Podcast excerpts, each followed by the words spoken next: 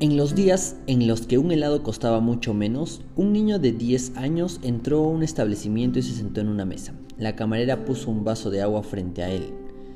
¿Cuánto cuesta un helado de chocolate con nueces? preguntó el niño. 50 peniques, respondió la camarera. El niño sacó su mano de su bolsillo, examinó un número de monedas. ¿Y cuánto cuesta un helado solo? volvió a preguntar. En ese momento había algunas personas que estaban esperando por una mesa y la camarera ya estaba un poco impaciente. 35 peniques, dijo ella bruscamente. El niño volvió a contar las monedas. Quiero el helado solo, dijo el niño. La camarera le trajo el helado con una mala cara. Puso la cuenta en la mesa y se fue. El niño terminó el helado, pagó en la caja y se fue. Cuando la camarera volvió, ella empezó a limpiar la mesa y entonces le costó tragar saliva con lo que vio.